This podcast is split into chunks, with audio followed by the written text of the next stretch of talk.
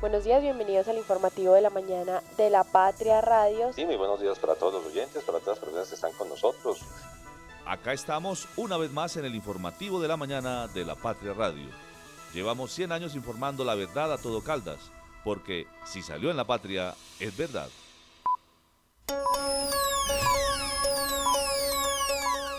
El informativo de la mañana en la Patria Radio. Lo que nos preocupa, lo que estamos haciendo en estas socializaciones, es que todas las secretarías nos vengan y nos expliquen si el presupuesto de cada secretaría, de acuerdo al POAI, sí cumple para el año 2024 todo el año. Y lo segundo, armonizar este presupuesto de casi el billón de pesos con la propuesta que ganó el 29 de octubre que fue la de Jorge Eduardo Rojas, a un programa de gobierno que hay que adecuar este presupuesto. Eso es lo, más, lo máximo que tenemos que hacer nosotros irresponsables como Consejo, tanto en la Comisión de Presupuesto como en la plenaria, porque el próximo gobierno es el que va a entrar a ejecutar este presupuesto y queremos mirar sobre las propuestas de Jorge Eduardo, que es lo que estamos mirando, del alcalde que ganó, para que el presupuesto sea acorde al plan de gobierno que va a presentar el alcalde Rojas a consideración del, Consejo para que se convierta en el plan de desarrollo. Escuchamos al concejal Luis Gonzalo Valencia, concejal de Manizales, hablando del presupuesto de la alcaldía del municipio para el próximo año y quien entrará a ejecutarlo el alcalde electo Jorge Eduardo Rojas. ¿Qué tal? Saludo cordial, bienvenidos a nuestra información. Comenzamos. Chicas Doradas. Cinco mujeres le entregaron ayer tres medallas de oro a Caldas. La Registraduría Nacional quedó a cargo del caldense Hernán Penagos. El Colegio Divina Providencia de Manizales cierra sus puertas después de 84 años. Y 26 personas se inclinan por el sí al área metropolitana del centro sur de Caldas. Desde la cabina de la Patria Radio, el informativo de la mañana.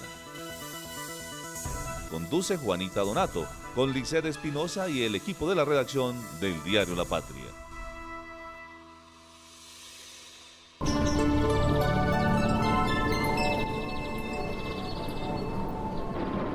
7 de la mañana, 5 minutos. Saludo cordial para todos. Brilla el sol a esta hora en la ciudad de Manizales. Vamos a revisar las condiciones climáticas para el día de hoy, que amaneció haciendo un lindo y despejado día en la capital caldense. Tenemos a esta hora 14 grados de temperatura en la ciudad de Manizales. El cielo, eh, según nos indica el, el, pronóstico del clima, nuestra página que indica el clima en Manizales, el cielo está nublado. Sin embargo, lo que podemos observar desde la cabina de la Patria Radio es que eh, está saliendo el sol, está despejando la ciudad, se ve brillar el sol en el centro de la capital caldense. Para hoy tenemos eh, posibilidades de precipitación después de la una de la tarde sobre el 55% y se esperan algunas eh, lluvias, algunos chubascos después de las 7, después de las 8 de la noche aproximadamente. Así que por lo que aparenta, según el pronóstico del clima, será un día tranquilo, despejado el día de hoy. Sin embargo, la recomendación de siempre es a salir con paraguas y a llevar saco. Ustedes ya conocen las condiciones climáticas de Manizales. El tráfico a esta hora. El tráfico a esta hora en la capital caldense, en la ciudad de Manizales.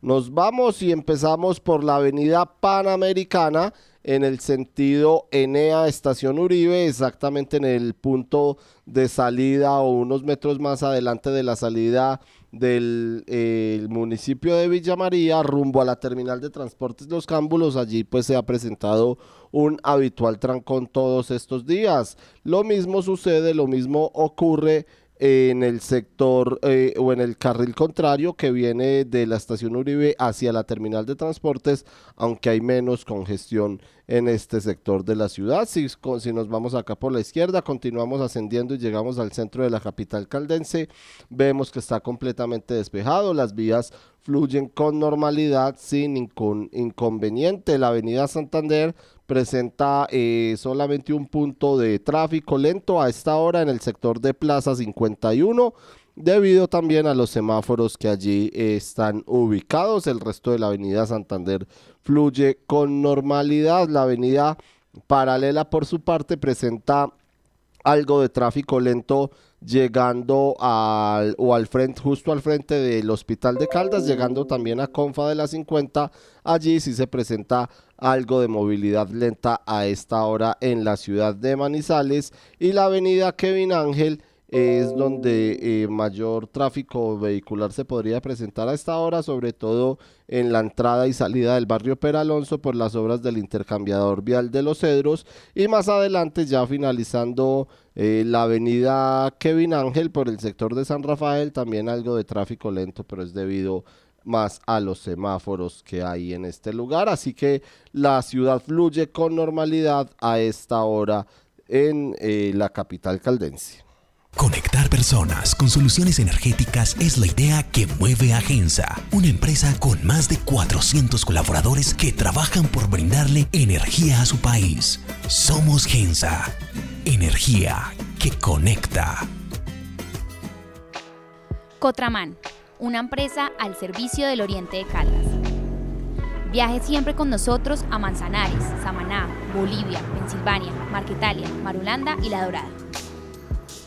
Informes al 312-260-0698. Recuerde que usted también puede acceder a los servicios del Hospital Santa Sofía de manera particular y con las tarifas más económicas de la región. Consulta con especialistas a 64.500 pesos y consulta con subespecialistas a 129.000 pesos. Mayor información 887-9200 extensión 752.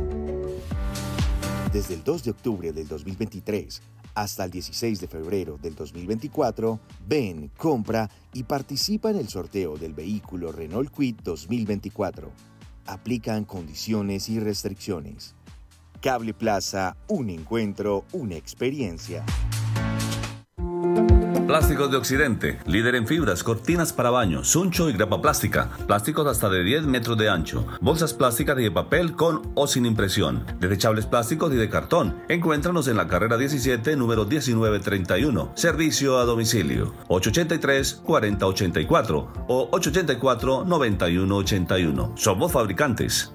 ¿Te gusta el arte? Desde el 15 de noviembre, las puertas de la Secretaría de Cultura estarán abiertas con el proyecto Caldas Cultura en Movimiento para que conozcas las obras de los 10 artistas caldenses seleccionados. Estaremos en exposición hasta el 30 de noviembre. Caldas Cultura en Movimiento es el proyecto que visibiliza obras inéditas de los artistas. Proyecto de la Secretaría de Desarrollo, Empleo e Innovación de la Gobernación de Caldas y ACOPI Caldas. ¿Sabes qué sucede con el deporte, la economía, la política, el entretenimiento de Manizales, Caldas y el país? Suscríbete a La Patria Impresa tres meses por solo 92 mil pesos o a La Patria Digital por un año por solo 89 mil pesos.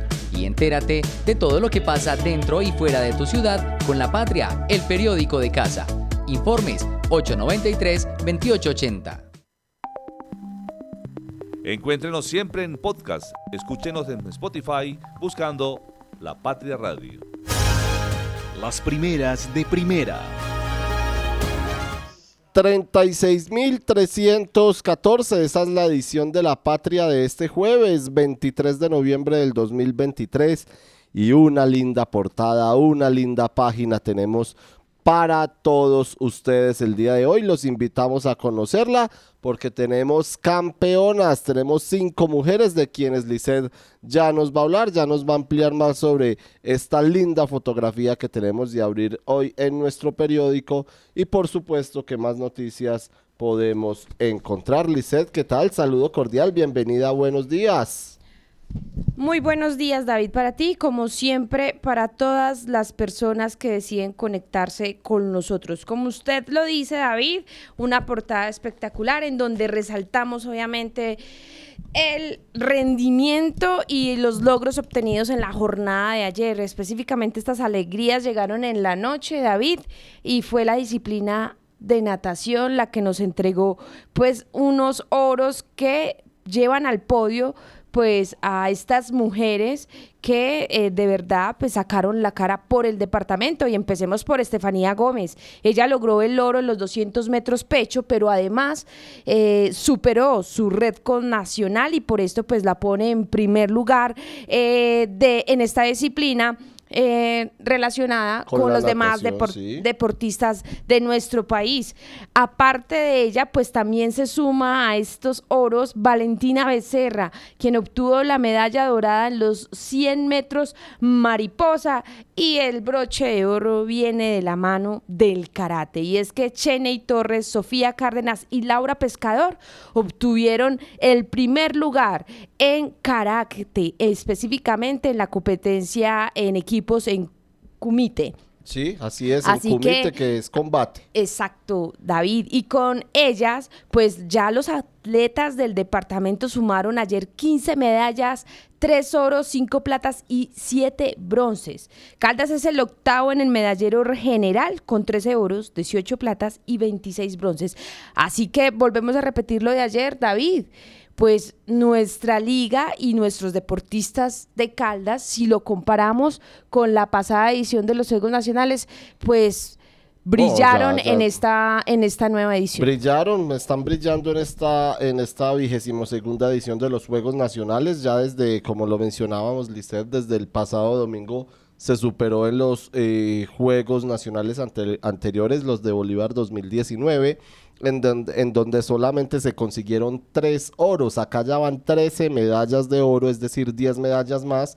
Y lo más importante, Lisset, Caldas ya igualó su récord histórico, igualó eh, su eh, máxima participación en cuanto a medallas de oro, que son 13, y todavía quedan varias competencias en natación sobre todo. También hay levantamiento de pesas para seguir creciendo en cuanto a la medallería dorada para Caldas y por supuesto en plata y bronce también. Lizeth, ¿qué más podemos encontrar en Bueno, hoy también tenemos registrado en el periódico pues eh, ya una noticia que ya eh, sabíamos y es que hoy es el último día de la institución educativa de la Divina Providencia ubicada allí en el barrio San José de Manizales. Eh, ellos pues estuvieron, eh, digando, eh, ofreciendo, abrieron sus puertas para la educación desde hace 84 años. La decisión de cierre fue tomada después de que las hermanas terciarias capuchinas recibieron indicaciones de un desmonte gradual.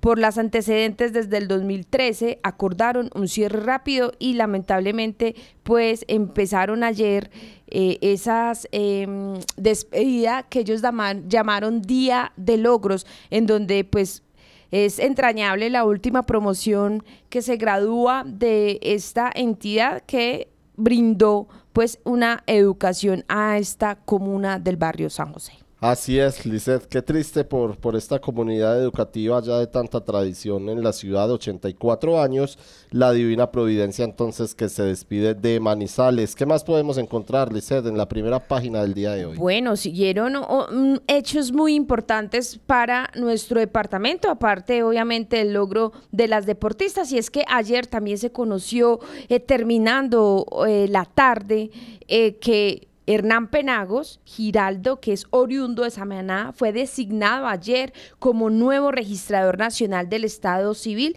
para el periodo 2023-2027.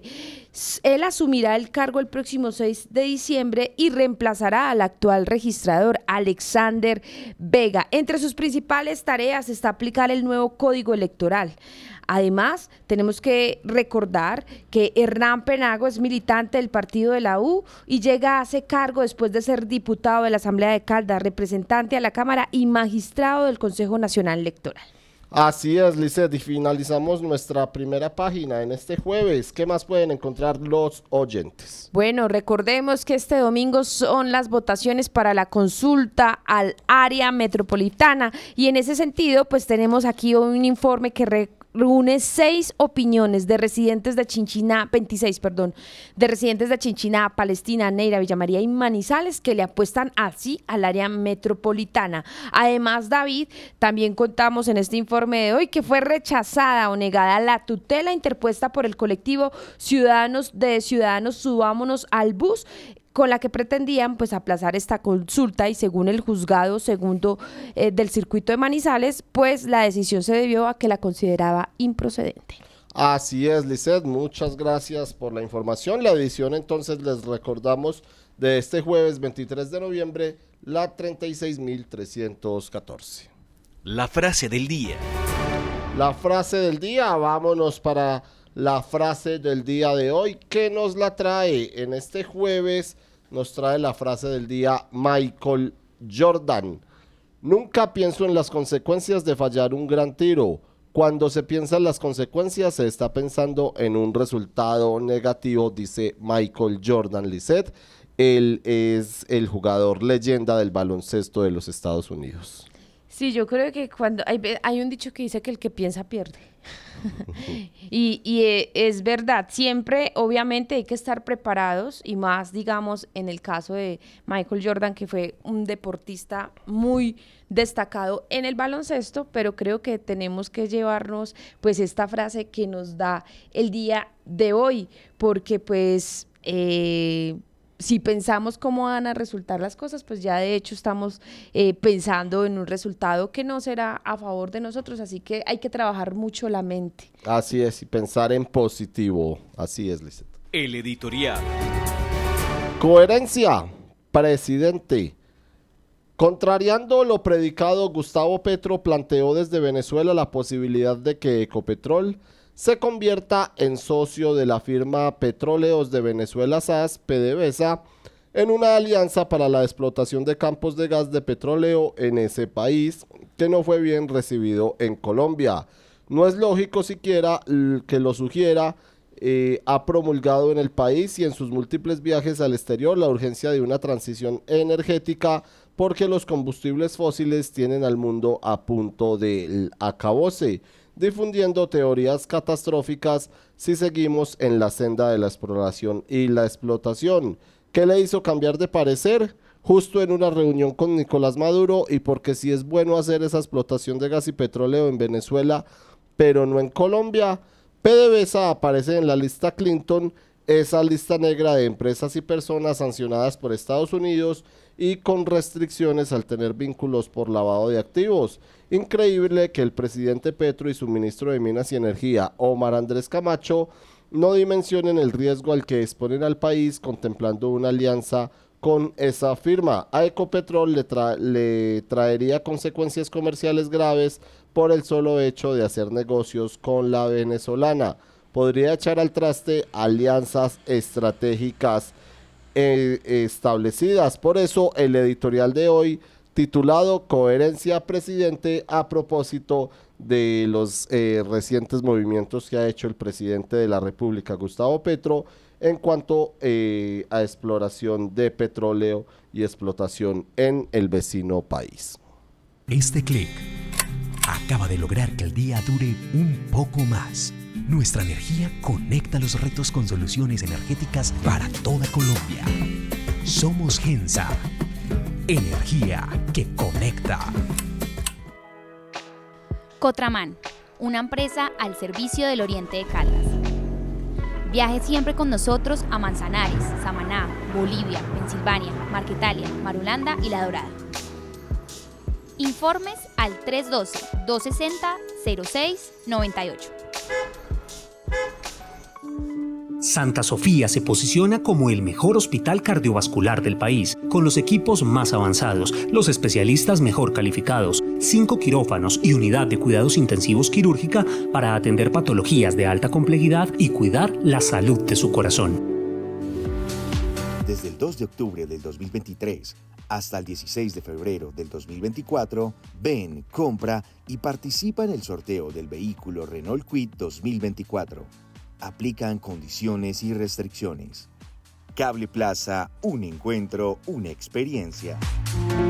Plásticos de Occidente, líder en fibras, cortinas para baño, suncho y grapa plástica, plásticos hasta de 10 metros de ancho, bolsas plásticas y de papel con o sin impresión, desechables plásticos y de cartón. Encuéntranos en la carrera 17, número 1931, servicio a domicilio, 883-4084 o 884-9181. Somos fabricantes. ¿Te gusta el arte? Desde el 15 de noviembre, las puertas de la Secretaría de Cultura estarán abiertas con el proyecto Caldas Cultura en Movimiento para que conozcas las obras de los 10 artistas caldenses seleccionados. Estaremos en exposición hasta el 30 de noviembre. Caldas Cultura en Movimiento es el proyecto que visibiliza obras inéditas de los artistas. Proyecto de la Secretaría de Desarrollo, Empleo e Innovación de la Gobernación de Caldas, y Caldas. Encuéntrenos siempre en podcast. Escúchenos en Spotify buscando La Patria Radio. 7 de la mañana, 22 minutos. Lisette, ayer le leía a alguien que Caldas también sumó una nueva medalla de oro o sumó una medalla de oro a propósito de este ambiente de Juegos Deportivos Nacionales en el que estamos. Pero esta medalla, eh, si se quiere eh, hacer esa simbología, no es eh, Deportiva. deportiva, sino es de índole nacional y podría decirse que también es política porque la Registraduría Nacional es la que maneja el tema de las elecciones en el país. Un caldense Lisset el nuevo registrador nacional. Sí, este órgano de control queda en manos de Hernán Penagos. Él es oriundo de Samaná y pues su posición se dará el próximo 6 de diciembre. Llegará para eh, estar durante cuatro años, durante el 2023-2027 y llega en reemplazo de Alexander Vega Rocha. Hernán Penagos es conocido en nuestro departamento por ser... Eh, diputado de la Asamblea de Caldas. Además, eh, también eh, él, fue eh, representante a la Cámara y desde esta Cámara, pues él estuvo, fue presidente de la Cámara y también de la Comisión de Paz.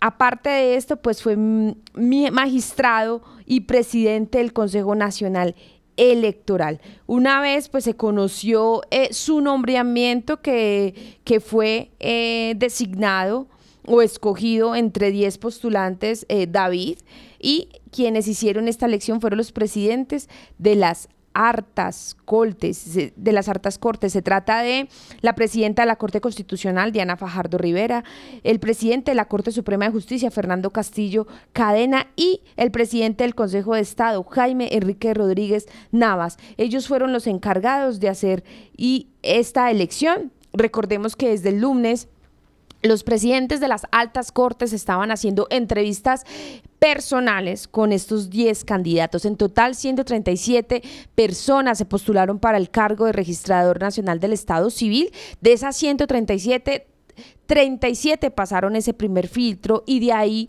pues los presidentes hicieron una selección en donde eh, resultaron pues estas 10 personas eh, eh, seleccionadas en donde pues obviamente figuraba Hernán Penagos y era candidato a obtener el cargo de registrador nacional. Pero como les comentaba, una vez se supo su nombramiento a través de un comunicado que hizo visible la Corte Constitucional en su, en su cuenta de X. Entonces allí pues varios caldenses, líderes políticos, pues también reaccionaron ante eh, la noticia y el primero de ellos pues fue Guido Echeverry Piedradita. Él escribió, como caldense me alegra enormemente la designación de Hernán Penagos como registrador nacional del Estado Civil. Quienes lo conocemos sabemos que tiene todos los méritos para realizar una brillante labor. Esa misma, por esa misma red, social, también Juan Sebastián Gómez, que es representante a la Cámara, pues dijo mis felicitaciones y admiración a Hernán Penagos en su defensa del territorio, luego de la paz, de la ley y la democracia. Ha inspirado a muchos y me incluyo. Sé que la registraduría no podía quedar en mejores manos.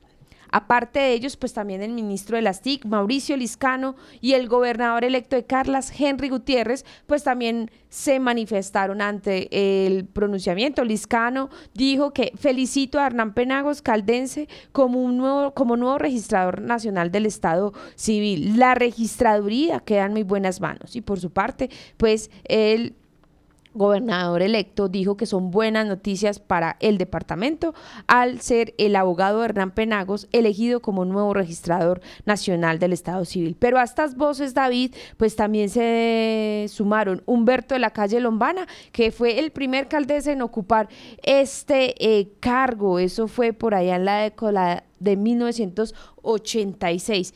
Y también, em, David, se sumaron Juan Fernando Cristo, que fue ministro de eh, el Interior, si no estoy mal, y pues obviamente se sumaron a, esta, a este nombramiento que ha sido, digamos, bien recibido por eh, quienes han estado en el gremio político. Así es, el caldense Hernán Penagos, entonces el nuevo registrador nacional para el periodo 2023-2027. 7 de la mañana, 27 minutos. A esta hora le damos la bienvenida al secretario de Salud de Manizales, Carlos Humberto Orozco Telles. Secretario, buenos días y cuéntenos de qué se trata la campaña que estarán lanzando en una hora aproximadamente para prevenir el uso de la pólvora y por supuesto los quemados en esta época de sembrina en la capital caldense. Buenos días, con el cordial saludo para todos y con el agradecimiento por esta oportunidad para lanzar la campaña contra el uso de pólvora que corresponde al periodo 2023-2024. Estamos hablando de insistir en un programa que inició hace aproximadamente 30, 40 años, en cabeza del doctor Miguel Arango Soto, que es el pediatra cuyo nombre lleva la sede de la Facultad de Ciencias de la Salud de la Universidad de Caldas, quien inició con una campaña para neutralizar la accidentalidad por pólvora, que particularmente afectaba en esa época a los niños. Esto llevó a la constitución del primer pabellón de quemados prácticamente eh, dirigido en un hospital infantil en Colombia, que lo tuvo el Hospital Infantil Universitario. Época aquella donde teníamos un promedio de 40, 50 niños quemados durante la temporada de Sembrina. En este momento lo que estamos haciendo es eh, ejecutando todo lo que corresponde al acuerdo municipal 1031, que fue expedido el 28 de mayo del 2019 y mediante el cual se generan todas las actividades pendientes a prevenir el uso de pólvora y lógicamente sus consecuencias. En este momento lo que hacemos es convocar a todas las entidades, las fuerzas vivas de la ciudad, para que en común acuerdo con las acciones eh, comunales, las juntas de acción local, los empresarios, todo el sector educativo, todas las autoridades en cabeza de la Secretaría de Gobierno, de la Policía Nacional y todos los demás componentes del gobierno, pues trabajemos en pro de neutralizar los accidentes por pólvora en esta temporada. Sí es, eh, secretario, pero ¿cómo eh, hacer efectiva esta campaña? Eh, pues cada año se realizan, se realizan las campañas, pero pero ¿cómo incentivar más a la gente a que no utilicen la pólvora y que la campaña sea efectiva en esta temporada? Bueno, el uso de la pólvora pirotécnica no está autorizada en la ciudad de Manizales. Como tal, expender, comercializar y usar la pólvora es una irregularidad normativa que aplica a todo individuo. Lo primero que estamos haciendo es promocionar precisamente la no utilización, la no compra la no venta y el no uso de la pólvora. Lamentablemente hay municipios eh, cercanos donde es libre la venta de la pólvora y muchas personas optan por entrar de manera ilegal esos artefactos pirotécnicos a la ciudad. En primer lugar, es la responsabilidad de los adultos y es el primer mensaje que nosotros expedimos para garantizar, primero, que ellos no la manipulen, segundo, que no hagan una combinación entre pólvora y licor y en tercer lugar que mantengan los niños completamente alejados del uso de este tipo de artefactos. Para promocionar esto, lo que estamos haciendo precisamente mediante el lanzamiento de la campaña es propiciar un modelo informativo mediante el cual, con la participación de varios, varias instituciones descentralizadas del municipio, de la empresa privada mediante cuñas radiales, la utilización de medios eh, de comunicación escritos, de redes, entre otros, lo que hacemos es primero que todo propiciar el cuidado y en segundo lugar generar las alertas, poniendo al tanto a toda la comunidad de cuáles son las consecuencias potenciales de la exposición a cualquier elemento que genere calor o explosión. Y en tercer lugar, estamos documentando de qué hacer en caso de requerir un primer auxilio secundario a un evento eh, que se genere por el uso de pólvora pirotécnica. Secretario, muy buenos días. Le habla Licede Espinosa. Quería preguntarle, eh, ¿cuándo empiezan ustedes a hacer ese registro?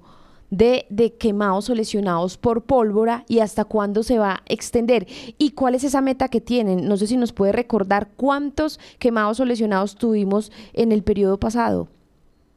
Empecemos por esa. El año pasado tuvimos el récord de los últimos 20 años. Habíamos tenido un récord previo eh, que fue de alguna manera controlado por la pandemia, pero lógicamente pues no era el escenario del uso convencional y del disfrute normal de la Navidad y Año Nuevo. El año pasado tuvimos solamente cuatro lesionados y los cuatro fueron adultos, fueron hombres. Esto es un récord. Cero niños lesionados el año anterior y tuvimos la cifra más bajita. Esto es un, dato importante, lo que no quiere decir que nos tengamos que limitar a cuatro lesionados, sino que hablamos de un rango de una tendencia. Cuando yo hablaba que hace 40 años eran más o menos entre 40 y 50 lesionados por noche, por, por temporada, aquí estamos hablando de que ya estamos apuntando a siempre tener menos de 10 lesionados por temporada. Este récord ojalá lo mantengamos, pero la idea es comprender que todavía esta tendencia cultural para el autocuidado, para el autocontrol, necesita fortalecerse aún más. Eh, prácticamente todas las lesiones fueron por papeleta y la mayoría, todas, todas las lesiones se produjeron en el centro de la ciudad, teniendo un antecedente de que la comuna ciudadela del norte y Nuevo Horizonte han sido realmente las que más número de casos han aportado históricamente. El año pasado las lesiones se presentaron en el centro de la ciudad. Eh, ¿me repite la otra pregunta para sí, ¿cuándo, empieza? Sí, claro que sí, secretario. ¿Cuándo empiezan ustedes a hacer ese registro? Perfecto. Entonces nosotros dependemos del direccionamiento del Ministerio de Salud, quien a través del sistema de vigilancia epidemiológica que llamamos Civigila, inicia la notificación obligatoria de los casos a partir del primero de diciembre. Y esa notificación se extiende, todavía no tenemos la fecha de corte final, más o menos hasta el 16 de diciembre. Estamos a la espera de que nos digan hasta dónde llevamos ese conteo. Ese es el periodo en el cual se mide el número de eventos. La notificación va a empezar a las seis y media de la mañana del primero de diciembre.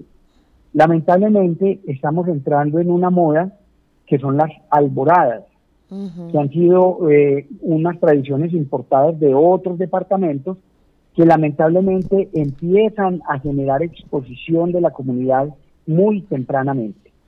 Ese tránsito entre el 30 de noviembre y el 1 de diciembre lo acompañan de mucho ruido, papeletas, tacos, estas cadenas que las llaman culebras, etcétera, y esto lógicamente nos obliga a tener ya una vigilancia a partir de esa misma noche. Secretario, ¿qué hacer o dónde denunciar si yo como ciudadana veo eh, que están quemando pólvora? Si hay algún menor involucrado, ¿dónde puede uno hacer esta denuncia y reportar este caso? Perfecto. Nuestra campaña eh, está integrada no solamente por la Secretaría de Salud, sino por la Secretaría de Gobierno, quien eh, tiene una ruta. Cada uno de nosotros tiene una ruta específica de atención.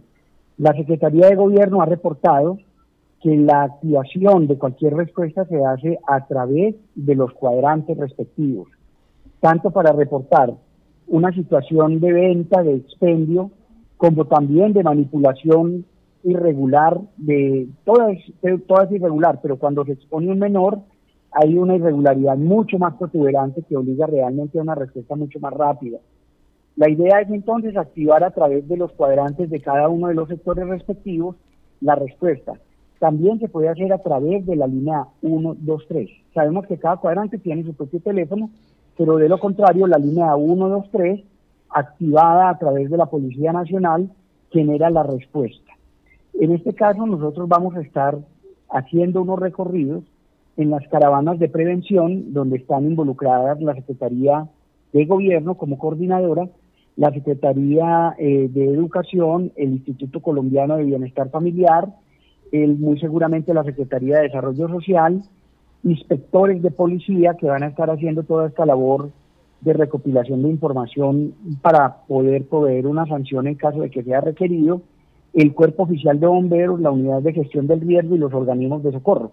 De pronto se me escapa cualquiera de los otros actores, pero la idea es que vamos a estar haciendo los recorridos por toda la ciudad en unas caravanas que tienen una eh, función que es proveer educación y acompañamiento. Y lógicamente verificar la segunda ruta, que es la ruta de activación en salud, que es la que obliga a que cualquier IPS atienda a cualquier persona, niño o adulto que llegue con una lesión provocada por pólvora pirotécnica, sin distingo alguno en si tiene aseguramiento o no, si es de una eh, IPS que atiende solamente tales EPS, no va a haber ninguna barrera.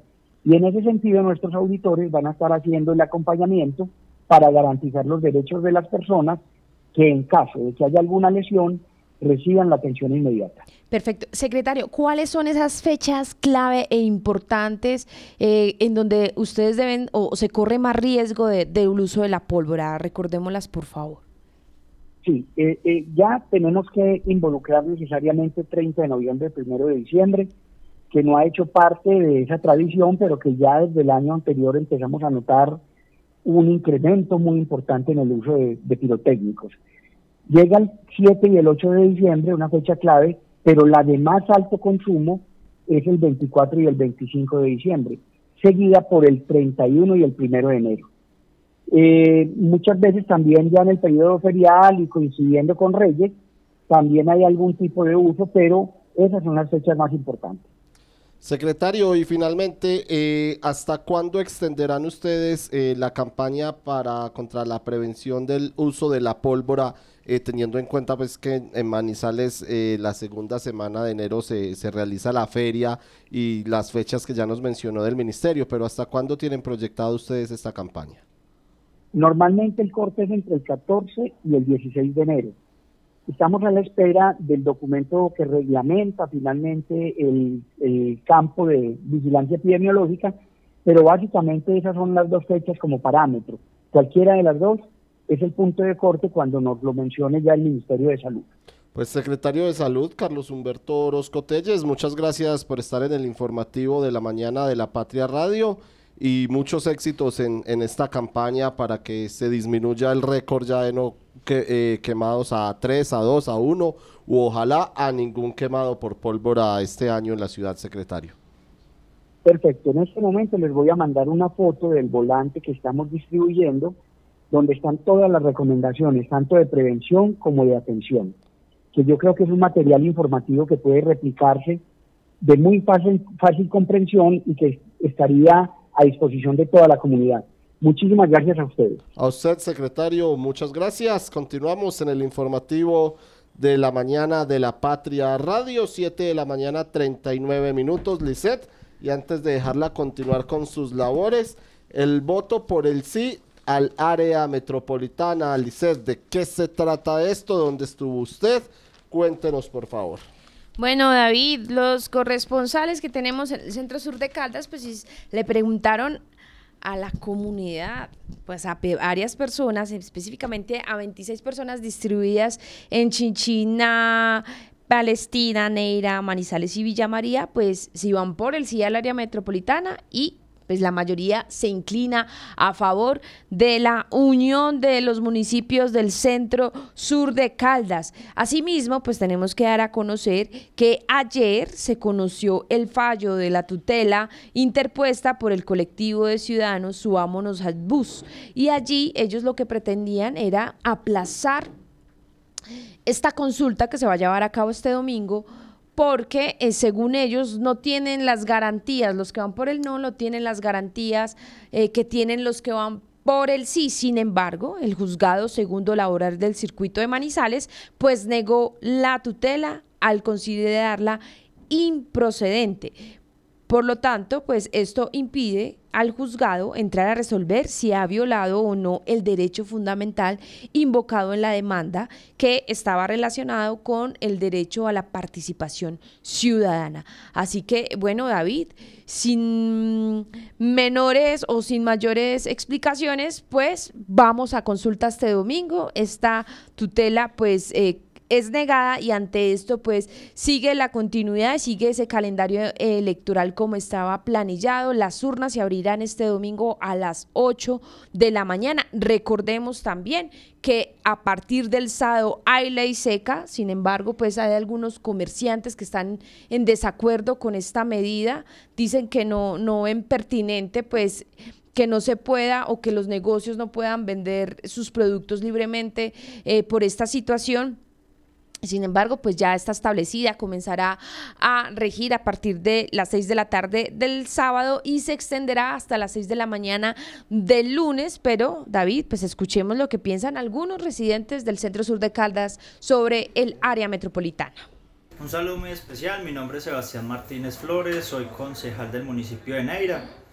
Eh, aquí hablando del área metropolitana es muy importante hablar de la, de la ley 1625 del 2013 donde está especificado todo lo que tiene que ver con el área metropolitana, que en este caso estamos hablando del área centro-sur de Caldas. Aquí la comunidad podrá encontrar toda la información necesaria para tomar una posición y una postura frente a la votación del próximo 26 de noviembre. Para mí a nivel personal es muy importante, es una oportunidad que puede valorarse y que puede entenderse como algo positivo para la agrupación, asociación de los municipios del área centro-sur de Caldas y que tendría unas ventajas a nivel de gestión, entre otras oportunidades. Desafortunadamente, como el tiempo es limitado, por eso hacemos una invitación especial a que la comunidad pueda leer sobre la importancia o sobre las ventajas que pudiera tener el área metropolitana. Es muy importante decir, no se va a perder la autonomía territorial, el municipio de Neira seguirá teniendo un alcalde, seguirá teniendo unos concejales y jamás el área metropolitana podría aumentar impuestos sobre el territorio que no tengan la voluntad que tengan que hacer del alcalde municipal y los concejales. Esto como parte de tranquilidad y seguirá pues el debate abierto para que la comunidad pueda votar el próximo 20. Con 5, 4. Mi nombre es Freddy Muñoz. Sí, estoy de acuerdo con el área metropolitana. El área metropolitana tiene muchos más beneficios para la integración entre los cinco entes territoriales que la conformarían y ello permitiría no solamente mejoramiento en condiciones de transporte, movilidad, salud, educación, progreso regional. Eso es muy importante y la verdad que haciendo valoraciones con áreas metropolitanas existentes en el país, el crecimiento ha sido muy afortunado y los habitantes han recibido un máximo beneficio eh, por estar integrados en un bloque común económico dentro de esas áreas.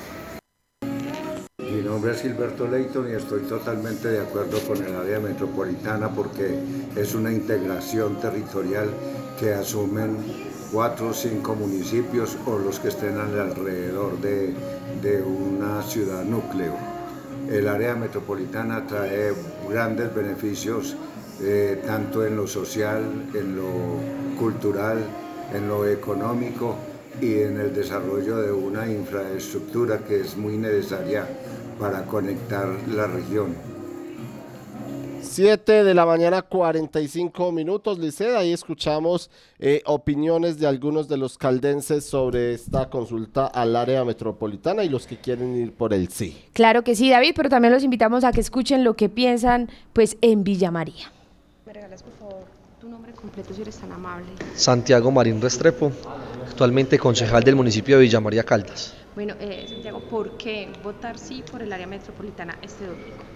El sí del área metropolitana es un proyecto el cual eh, venimos trabajando hace muchos años o venimos hablando hace mucho tiempo en temas de asociatividad. Este nos trae consigo eh, unas ciertas eh, cosas muy buenas para, para, nuestro municipio Villa María. Importante tener en cuenta de que Villa María está en un punto estratégico del departamento y en el centro sur, además porque somos la despensa hidrográfica de todo el centro sur. Y estamos pensando en área metropolitana y conjunto con muchos proyectos, no solamente en temas hidrográficos, sino que además también podamos tener inclusión con, la con Manizales, inclusión con Chinchinat, con Palestina y con, y con Neira. Esto nos va a poder tener consigo unos ciertos proyectos en temas de transporte público. También además poder tener que nuestros campesinos y nuestros muchachos rurales puedan tener y pagar un solo pasaje y puedan estar ah, adquiriendo y llegando a, digamos, a ciertos puntos de la ciudad o a la universidad o a poder llegar a citas mucho más fáciles. ¿Por qué? Pues porque estos se vuelven proyectos macros y proyectos donde nos podemos organizar mejor. Listo. Regálame de nuevo nombre completo con tus dos apellidos y por qué sí al área metropolitana. Rubén Darío Marín Pérez. Eh, ¿Por qué sí al área metropolitana? Porque soy un convencido que los municipios, en especial el área, eh, el, área centro-sur, necesitan estar unidos para que tengan más posibilidades de proyectos, para que el gobierno nacional crea más en los cinco municipios en cuanto a vías, infraestructura, cultura, educación, deporte para que los convenios entre esos cinco municipios pues tengan más credibilidad. Entonces me parece importante que eh, la gente vote por el sí porque eh, necesitamos desarrollo en equipo, o sea, que seamos cinco municipios unidos, pero que se vea reflejado a través de los proyectos macros y es más importante verlos en cinco municipios que en un solo municipio. David, buenos días. 7 de la mañana, 47 minutos. Continuamos con la información en este jueves, jueves para todos ustedes. Un saludo muy especial a todas las personas que se conectan a esta hora con nosotros en el informativo de la mañana de la Patria Radio. Gracias por su fidelidad, por estar acá atentos a todas las noticias.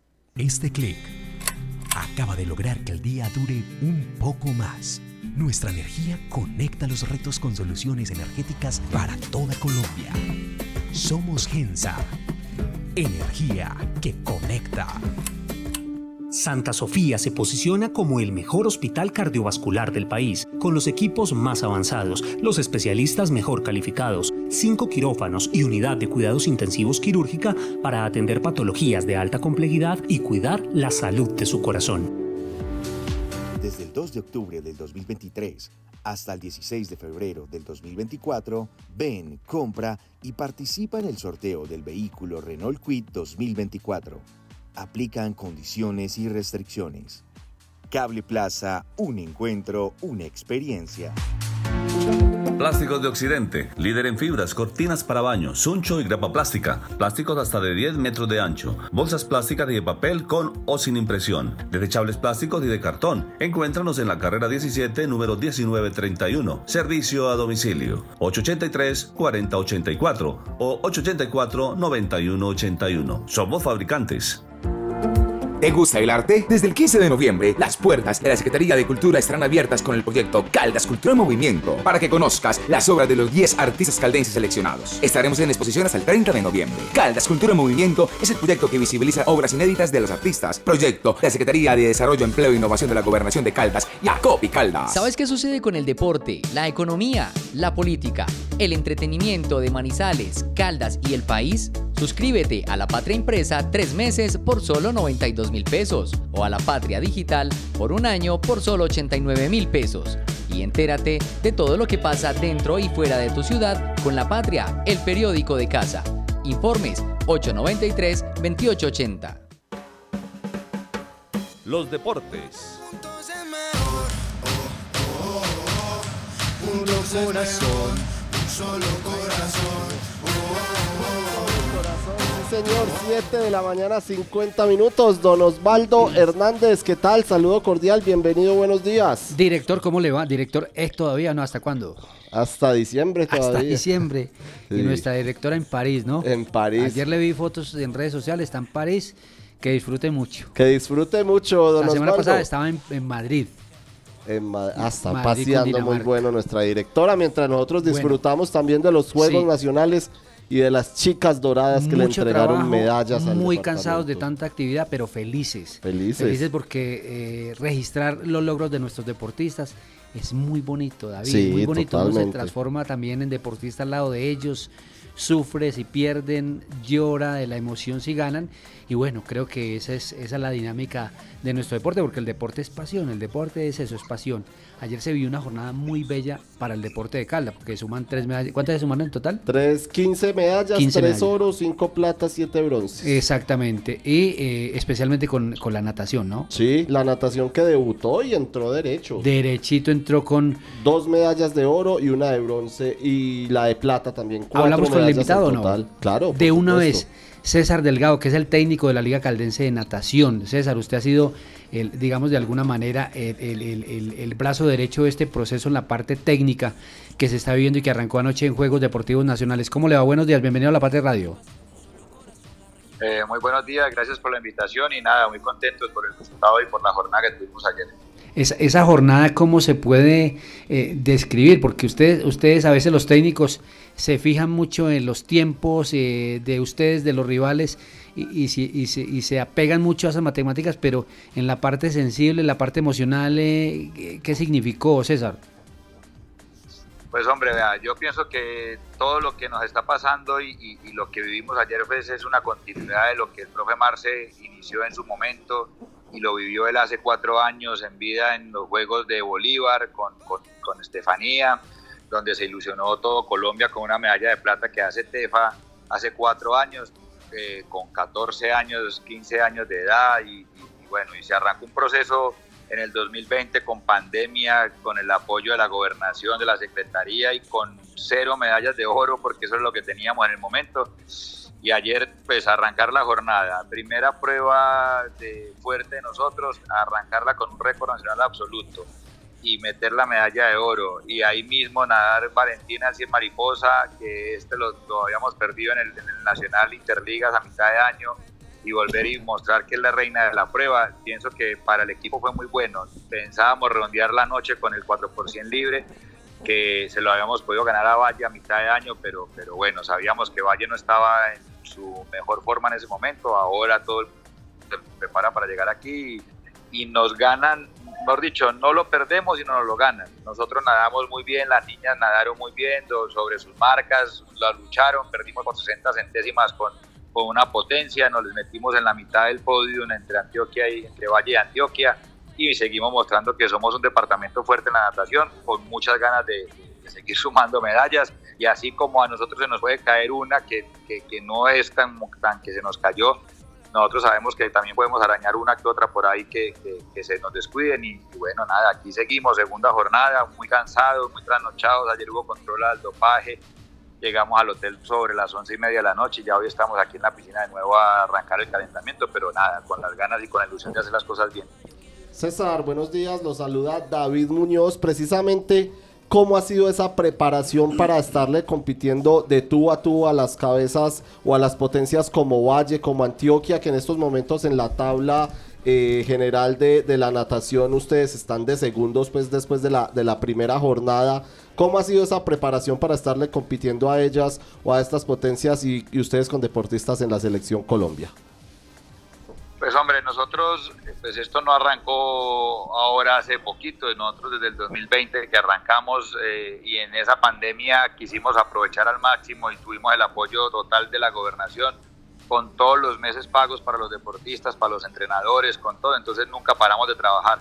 Cuando se reabre todo, teníamos yo creo que un escaloncito arriba en la preparación, teníamos una ventaja, eh, no, la hemos no la hemos desaprovechado, hemos seguido así trabajando duro y a medida que fueron pasando los años 2021, 2022, eh, fuimos recortando esa brecha que nos tenían y hoy eh, podemos decir que hacemos un ciclo completo, juego bolivariano, perdón, arrancamos Juegos Panamericanos Junior en Cali con medallistas tanto individual como en relevo, Juegos Bolivarianos con récord bolivarianos, con récord nacionales, Juegos Suramericanos, Juegos Centroamericanos y hace un mes que estuvimos en los Juegos Panamericanos tuvimos la mejor actuación de Colombia la tuvimos con las dos caldenses, con eh, Valentina y con Estefanía. Entonces, eh, pues no es una sorpresa para, para los que han visto el proceso durante los cuatro años, pero sí es una sorpresa cuando alguien del común o de afuera dice, bueno, ¿y, ¿y, en qué momento Caldas llegó a estar ahí? Pero bueno, creo que es el apoyo, es el trabajo, la disciplina de los muchachos y, y nada, pues sabemos que en algún momento eh, Antioquia nos tendrá que pasar. Pues eso es lo que se dice en el papel y en lo que tenemos en cuentas. Y que la ilusión de nosotros es quedar terceros por delante de Bogotá, que es la otra potencia. Pero nada está escrito y no está muerto quien pelea. Nosotros aquí venimos a, a dar la batalla y a, y a tratar de, de, de, dejar el departamento en lo más alto del podio ni sumar a, la, a generar en las medallas de oro, que esa es la intención que tenemos. Sí, César, eh, hablemos de la caracterización de, de, este equipo porque pues ve, vemos a, Estefanía, digamos que las, deportistas visibles, pero también a un chico como Tomás Escobar que lo acabamos de participar con él en la premiación de los Juegos Intercolegiados, entonces se queda uno aterrado de este proceso que ya le tiende la mano a estos chicos para llevarlos a Juegos Nacionales.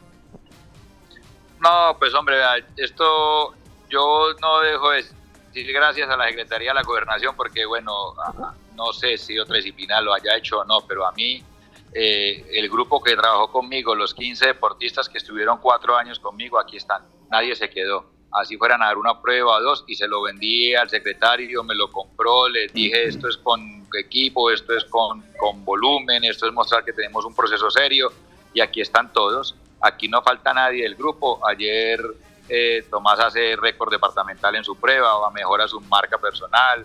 Eh, Nicolás Londoño, que es un deportista también muy joven, a la final del 200 mariposa, mejora su marca personal.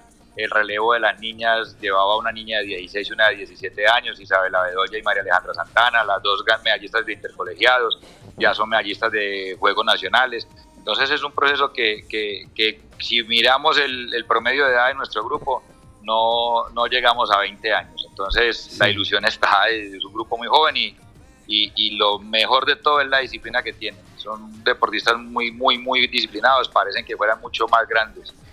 Claro, eh, súmele a, a, Natalia Sánchez porque ayer eh, muy honestamente lo reconoció Andrei Parra, el técnico de subacuática o natación con aletas, que esa preparación la hace usted y, y no es de él, pero creo que es importante también advertirlo. Sí, sí, no, Nata, Nata, Nata ha estado con nosotros desde, desde todo el momento. Nata es nadadora y hace parte del grupo de, de, la Liga de Natación.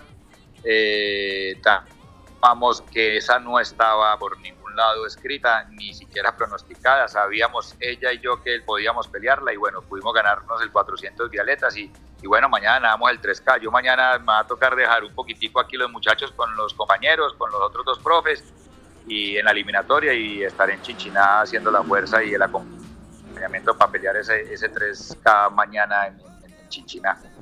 César, precisamente eh, es cerca de bueno, estar entre Pereira y Chinchiná. ¿Qué les quedan en estas dos jornadas? Empezando por hoy eh, y, y, para rematar mañana en Pereira, ¿y qué posibilidades hay para Caldas en, en estas dos jornadas de natación?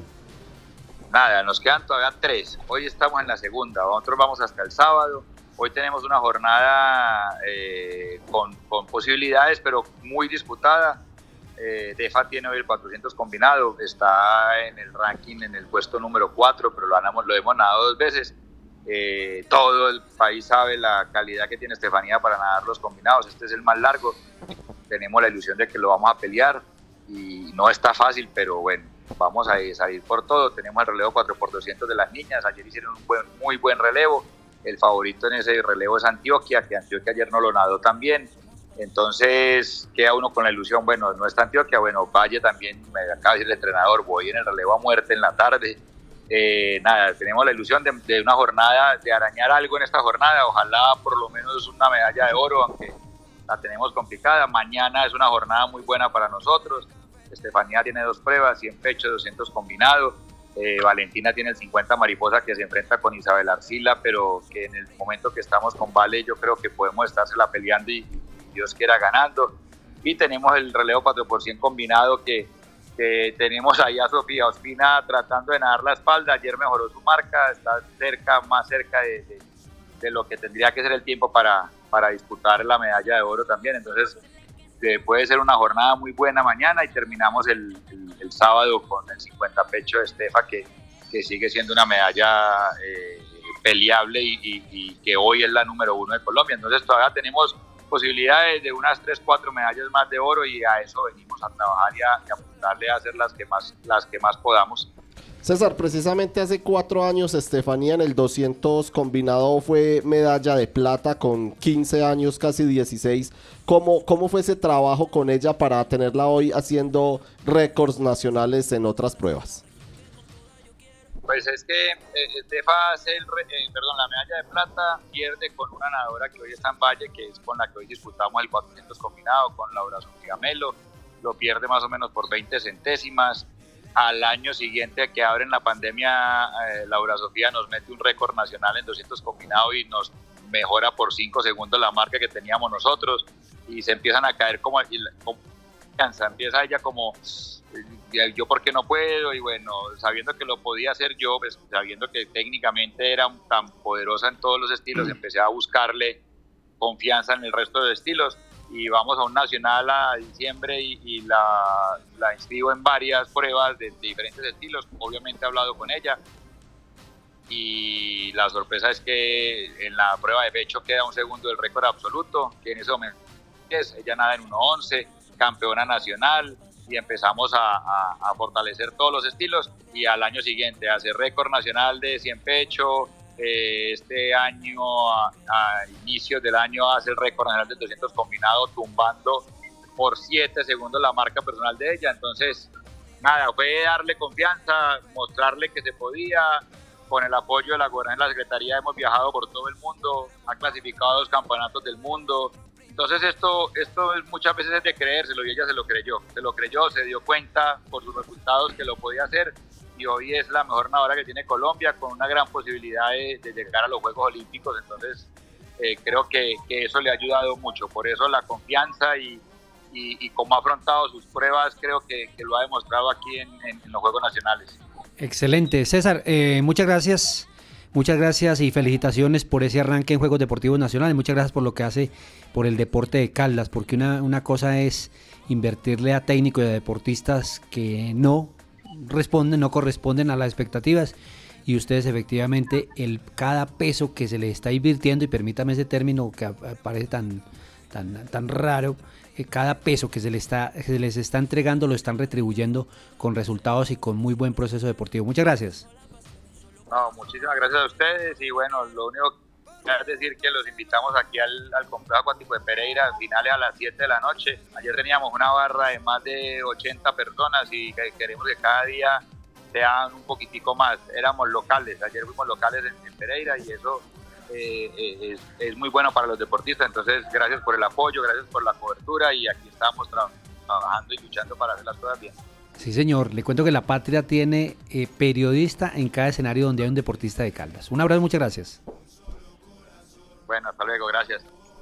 Ahí estaba el técnico de la natación de Caldas, César Delgado, 8 de la mañana, 3 minutos. Para recapitular entonces, ayer fueron dos medallas de oro en natación, Estefanía Gómez y Valentina Becerra. También se obtuvo una medalla de plata en los relevos mixtos y una de bronce en el 400 metros libres con Jonathan David Rodríguez, Don Osvaldo, pero el karate también le entregó medallas a Caldas y se posiciona a esta hora, bueno, el karate ya ha terminado, pero se posiciona como uno de los deportes o en este momento el deporte que más preseas le ha entregado al departamento en estos Digamos que se ratificó y eso que le escaparon varias finales, se le escaparon ¿cuántas finales estuvo? Ayer estuvo en tres finales, se le escaparon dos. Se le escaparon la de Shane. La de Shane y la, masculina, de... equipos masculina en comité. Equipos masculinos, exactamente.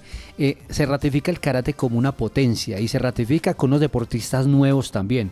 Trajo a Shane Torre a Rubén Darío Nao, que creo que ha sido la excepción, hay que decirlo así.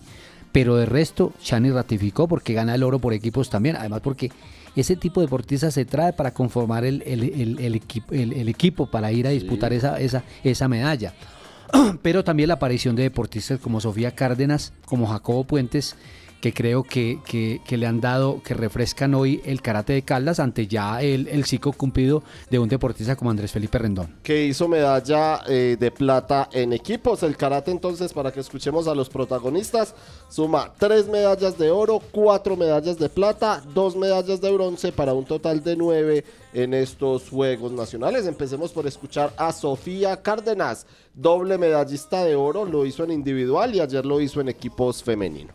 Muy orgullosa. eh, el lunes ya había obtenido la medalla de oro en mi individual, pero este triunfo en grupo creo que se sintió aún más satisfactorio porque no fue solo mío, fue de mis compañeras y es una medalla que antes no habíamos obtenido, no habíamos podido quedar campeonas nacionales y lo logramos acá en el importante. Las sensaciones de desahogo después de dos platas, un bronce en el día. Sí, es, es increíble, Se merecía todas las medallas de oro, no se obtuvieron, pero sin embargo esta que obtuvimos ratifica que estamos haciendo muy bien el trabajo. Y a, tus 16 años tuviste la responsabilidad de lograr el oro en la noche. ¿Qué te dijo Edison antes del combate? 19, pero sí, eh, fue duro porque era una competidora muy alta, de tres categorías más altas que la mía, pero se logró y, y fue increíble. Y don Kevin, escuchemos también a Edison Ospina, que es el técnico no solamente de Caldas, sino de la Selección Colombia. Sí, muy, muy, muy contentos, un poco frustrados porque hay cosas que se les salen a los deportistas de las manos y a uno como entrenador, eh, los chicos marcando puntos, negando tarjetas, los jueces no dando los puntos, entonces es, a veces es complicado ganar así.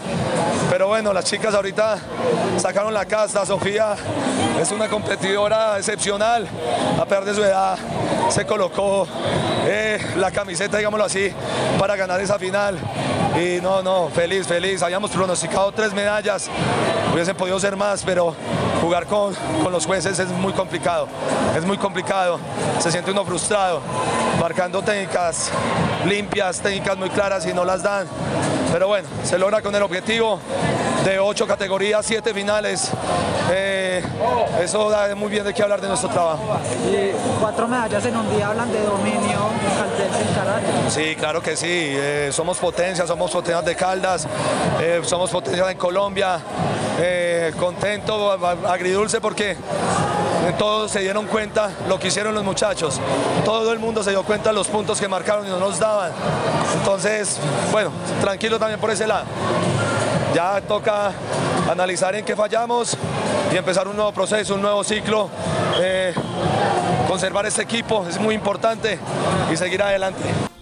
Muy bien, ahí estaba Edison Ospina, reiteramos el técnico de la Liga Caldense de Karate y hoy hay fiesta en el Estadio Palo Grande Qué para que sigamos hablando de deportes y de finales. Por fin el estadio, Semifinales, sí, eh, por fin en el estadio. Eh, en un escenario que hasta en eso cu- incumplió Manizales. Estoy hablando de la alcaldía, no hablo de la, de la ciudad y el deporte, porque en eso nosotros hemos cumplido hace mucho rato. En la línea, Fabio Alberto Aristizábal, presidente de la Liga Caldense de Fútbol, porque hoy hagamos contexto, se juegan las semifinales del fútbol masculino de los Juegos Deportivos Nacionales. A las 2 de la tarde, Antioquia, Bogotá, y a las 4 de la tarde, Valle del Cauca, eh, Caldas, Caldas, que está sí, señor. inst- eh, instalada en esta fase, buscando efectivamente esa última instancia para asegurar medalla eh, de oro o de plata de los Juegos Deportivos Nacionales. Fabio, ¿cómo le va? Bienvenido a la Patria Radio. Buenos días, Osvaldo. Un cordial saludo a usted, a todos los oyentes de la Patria Radio.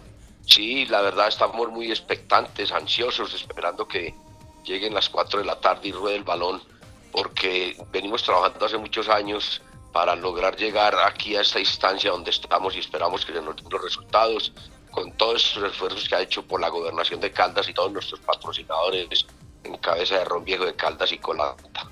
Ya, Fabio, una pregunta técnica. ¿Qué tanto le conviene a Caldas salir de la cancha sintética y entrar a un escenario en el que ayer mismo hablaba con Julio César Ocampo, el técnico, y me dijo que ni un solo entrenamiento habían hecho sobre ese, sobre ese espacio? Pues la verdad, nosotros venimos hace muchos años acostumbrándonos a trabajar en canchas sintéticas porque es prácticamente lo que tenemos. Las canchas aquí reglamentarias de grama son eh, que nos podrían haber facilitado el estadio y el bosque popular. No tuvimos la oportunidad de practicar en ellas. Pero bueno, tenemos unos muchachos que han venido trabajando, guerreros, y esperamos que logren acomodarse bien a la cancha en el día de hoy, no extrañen mucho y obtengamos un muy buen resultado ante la selección del Valle.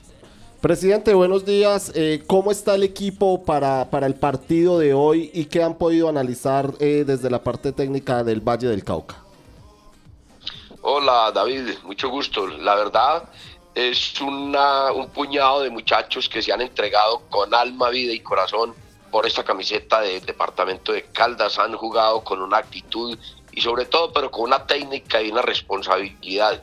Ayer tuve la oportunidad de estar con ellos, hicieron el reconocimiento ante la grama del Estadio Palo Grande, estuvieron eh, conversando, se ven animados, se ven con responsabilidad, con un objetivo claro y esperamos que esos objetivos que nos hemos propuesto conjuntamente con los entrenadores, con los jugadores, con los mismos clubes que facilitaron todos estos jugadores, con la Secretaría del Deporte y la Gobernación de Caldas, donde le hemos dicho que vamos a obtener una medalla, se puedan lograr y cumplir de acuerdo a todo lo planeado. Excelente, presidente. Pues esperemos efectivamente que así sea, porque realmente el fútbol de Caldas se lo merece y se lo merece no solamente por lo futbolístico, sino por esa transformación y esa visión que usted le ha dado de empresa a este deporte que pues es el más popular del mundo y también en nuestra región. Un abrazo, Fabio, y nos vemos esta tarde en, en el Estadio Palo Grande. Gracias, Osvaldo, muy amable. Y esperamos hacer historia ya como la hicimos, por lo menos participando en Juegos Nacionales con tres seleccionados. Un abrazo y buen día para todos. 8 de la mañana, 11 minutos y cerramos este eh, bloque deportivo Don Osvaldo con la medalla de plata en billar para el ansermeño Ubernay Cataño y también la agenda para hoy. Le costó a Ubernay y le costó frente a un paisano también. Sí, de Villamaría.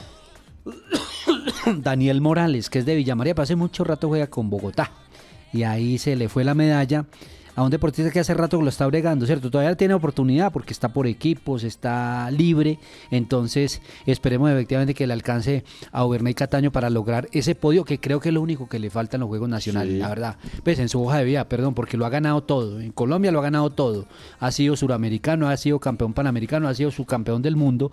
Y mire, y aquí no ha sido capaz en los Juegos Nacionales, pero esperemos que reaccione. Y la, y la agenda para hoy, don Osvaldo, también eh, incluyendo al voleibol caldense que ya está en semifinales eh, de los Juegos Nacionales. En semifinales anticipadas, ayer le ganó Atlántico, hablábamos aquí con Juan Francisco Ramírez, ganó con eh, suficiencia y eso le permitió clasificar anticipadamente. Mire, le ganó a Atlántico y le ganó a Bogotá y creo que ese es un dato no menor para este deporte. Hoy debuta el, el, el bicicross también, el BMX en la pista de Armenia.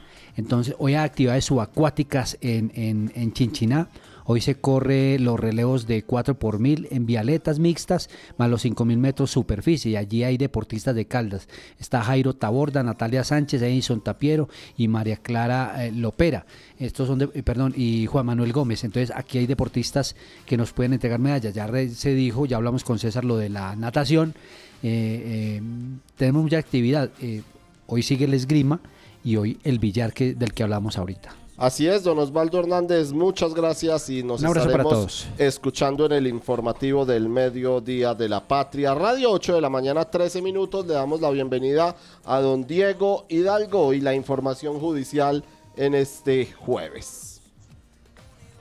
David, muy buenos días para usted, para todos los oyentes de la Patria Radio, nuevamente eh, conectados con la información de las últimas horas. Tenemos hoy varios informes especiales. Uno tiene que ver con el temor que existe en Pácora, pues este año ya se han dado seis homicidios en el municipio, cuando el año pasado en todos los 12 meses del 2022 ocurrieron dos y el año anterior eh, habían cerrado con cero homicidios.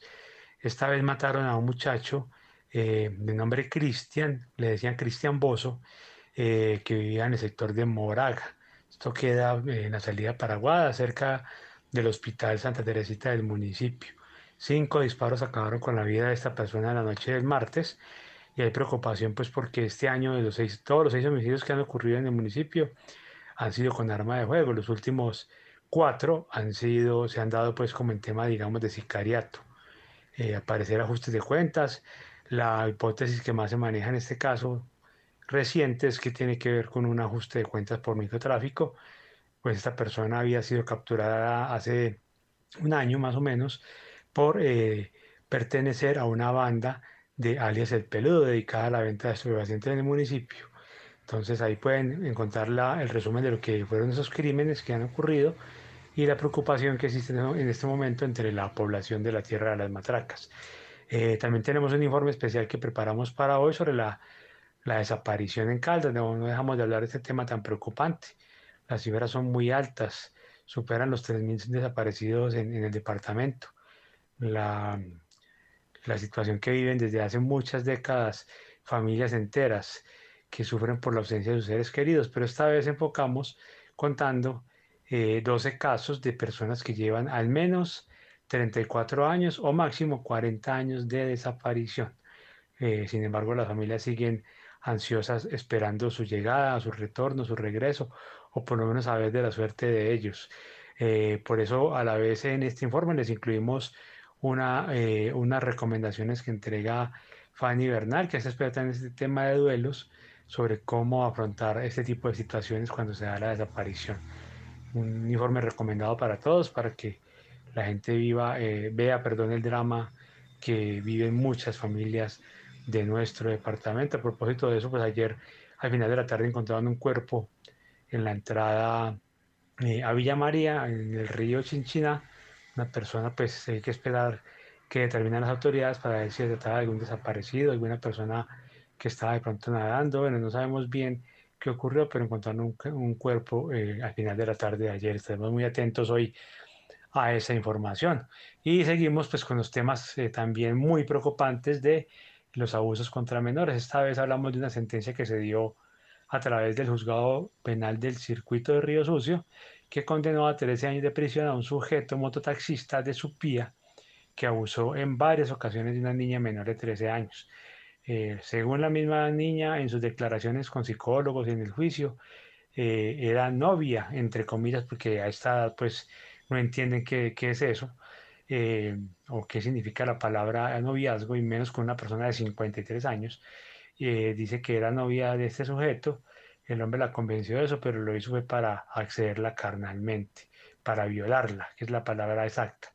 les contamos toda esta historia, pese a que la niña en el, en el juicio quiso cambiar la versión, se echó para atrás, eh, se retractó que ese término que se usa en estos temas judiciales, eh, el juzgado encontró méritos suficientes para demostrar que, para decidir, y porque se demostró, la fiscalía demostró que este hombre sí abusó de la, de la adolescente en varias ocasiones. Además, ella ya lo había contado en una entrevista previa, eh, previa al juicio.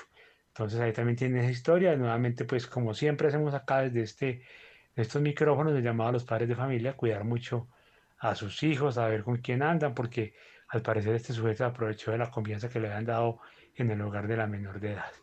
Eso es todo por hoy, David. Mañana nuevamente con más información y un feliz día para usted, para todos los lectores y oyentes.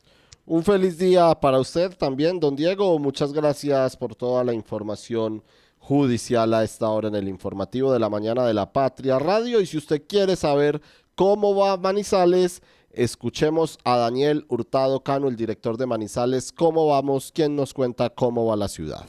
Estamos próximos a presentar el informe de calidad de vida de Caldas 2018-2022, ejercicio que realizamos desde Manizales como vamos por primera vez informe que complementa o es un paso aún más lejos del paso dado el año anterior cuando entregamos a la región centro-sur del departamento de Caldas su informe.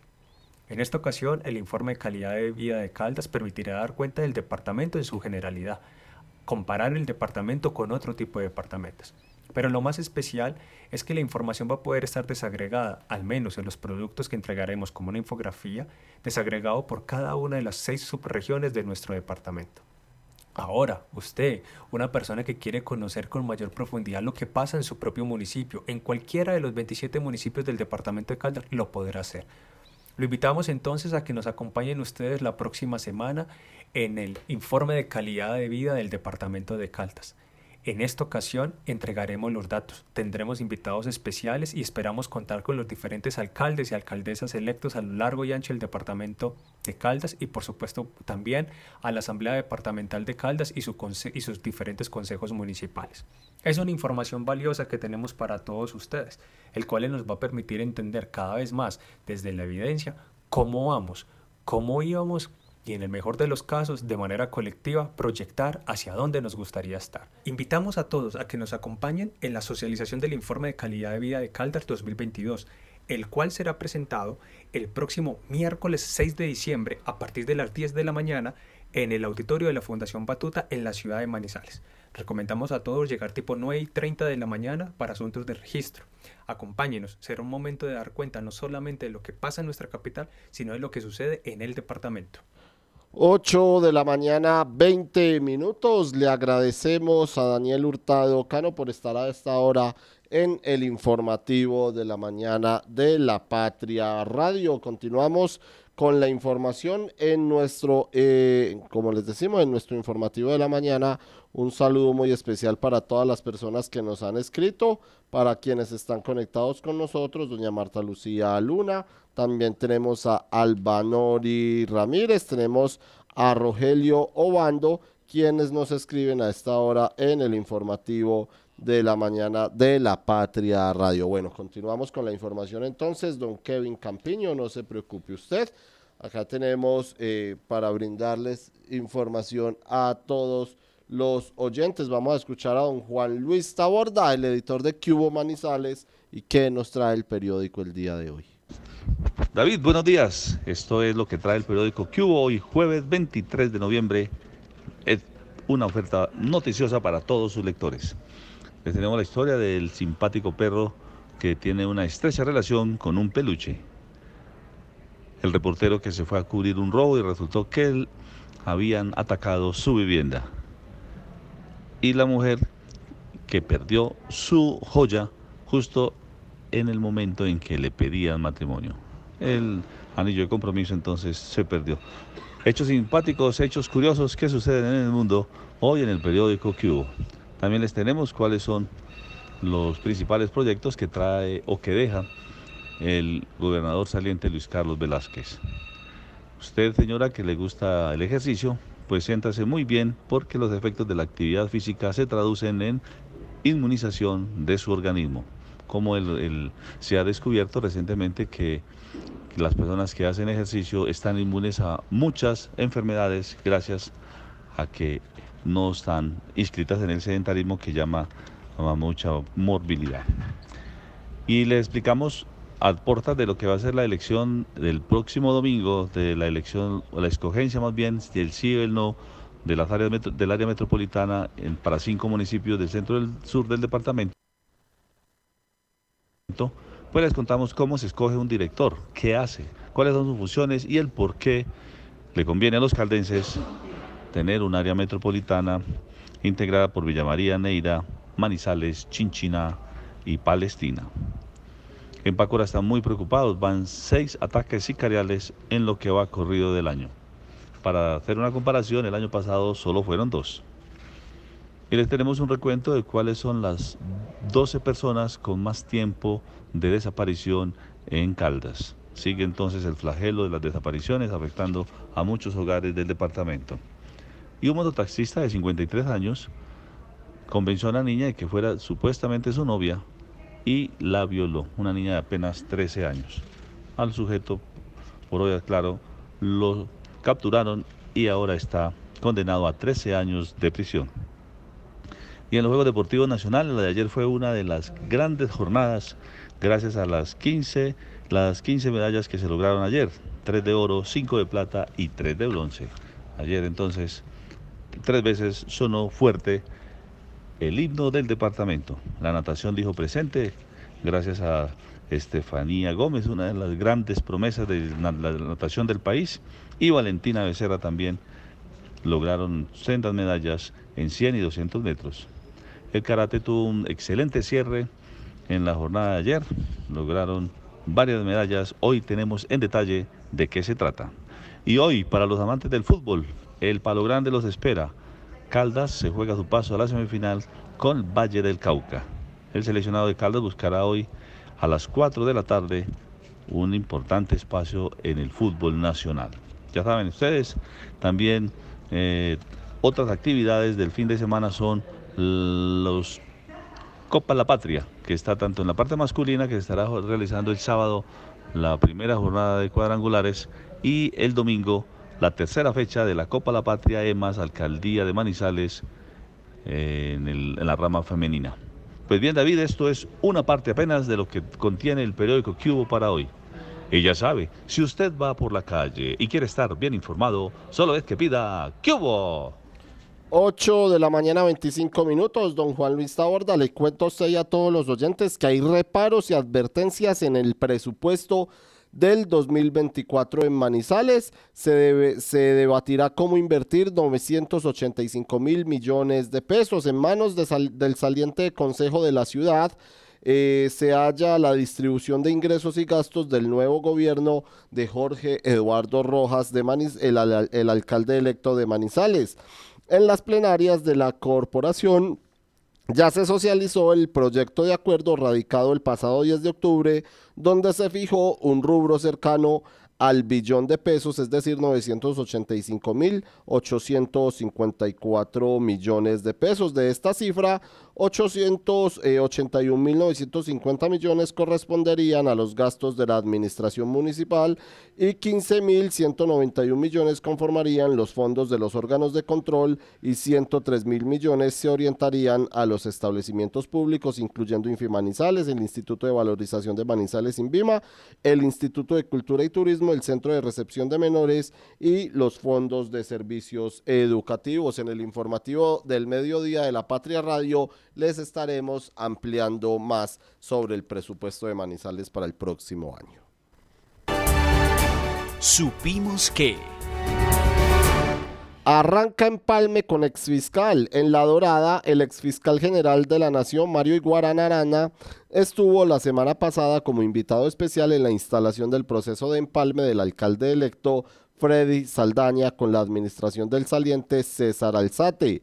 Iguarán manifestó su compromiso con Saldaña, asegurando que el empalme se llevará a cabo en los mejores términos para beneficiar a la comunidad doradense. Entre tanto, en Pensilvania, Jesús Iván Ospina Ateortúa, conocido como Chucho, recibió la certificación que lo acredita como alcalde para el periodo 2024-2027 de manos de Gilberto Alonso Martínez, el registrador municipal del Estado Civil.